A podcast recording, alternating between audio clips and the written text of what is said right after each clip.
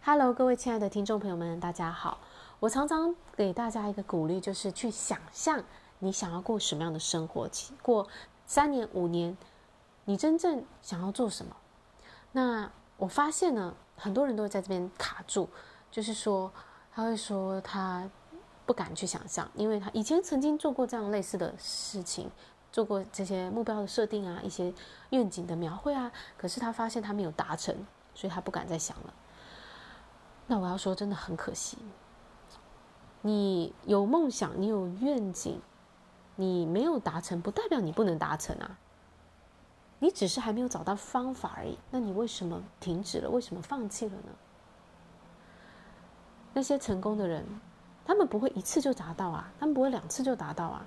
他也是经过很多次的尝试，因为他的坚持，最后能够获得他想要的成功。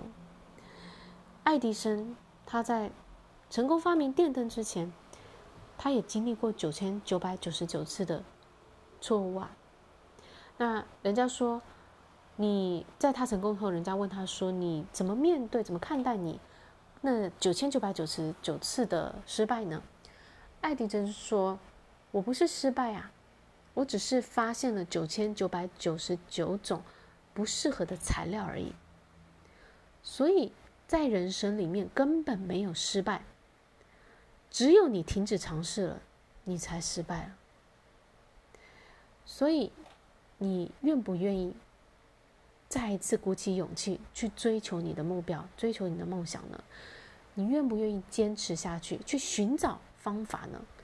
因为方法都在啊，因为你就知道这世界上就是有人成功啊，所以你要去找寻的是成功的方法在哪里。你也可以来找我啊！我知道怎么样实现任何的目标。成成功是有方法，是一种系统，它不是一个运气，它是一套系统。所以你要是愿意寻找，你就会找到的。再来就是，很多人啊，在想象未来的时候，会一直考量现实。我现实的条件是什么？我可以达到什么？如果你一直在考量现实的话，你就会持续的活在现实当中，就是你现在的这个状况当中。那年复一年，你还是卡在同样的问题里面啊。所以你要怎么办呢？你是要超越你现在现状，去想象其他的可能性。你真正想要的是什么？不去考量现实。你想想看，所有的东西一开始都是想象。飞机在被发明之前。没有人坐过飞机，没有人相信人可以在天上飞，所以莱特兄弟的梦想是超超出这个现实的，是大家觉得是不可行的。可是他们就想象啊，想象这是这是他们想要的，他们就要想办法坚持他们的梦想，最后去创造出来这样的结果。那我们同样的，我们也是在我们想象未来的时候，我们不应该去活在现从现实的条件里去想象我可以达到什么。而是我到底真正发自内心，我的渴望是什么？我想要拥有什么？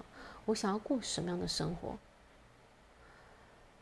很多人说，我觉得我做我喜欢的事情，我就赚不了钱；或者是当我投入一件我喜欢做的事情后，那个我喜欢的事情就不会不再是我喜欢的事情了。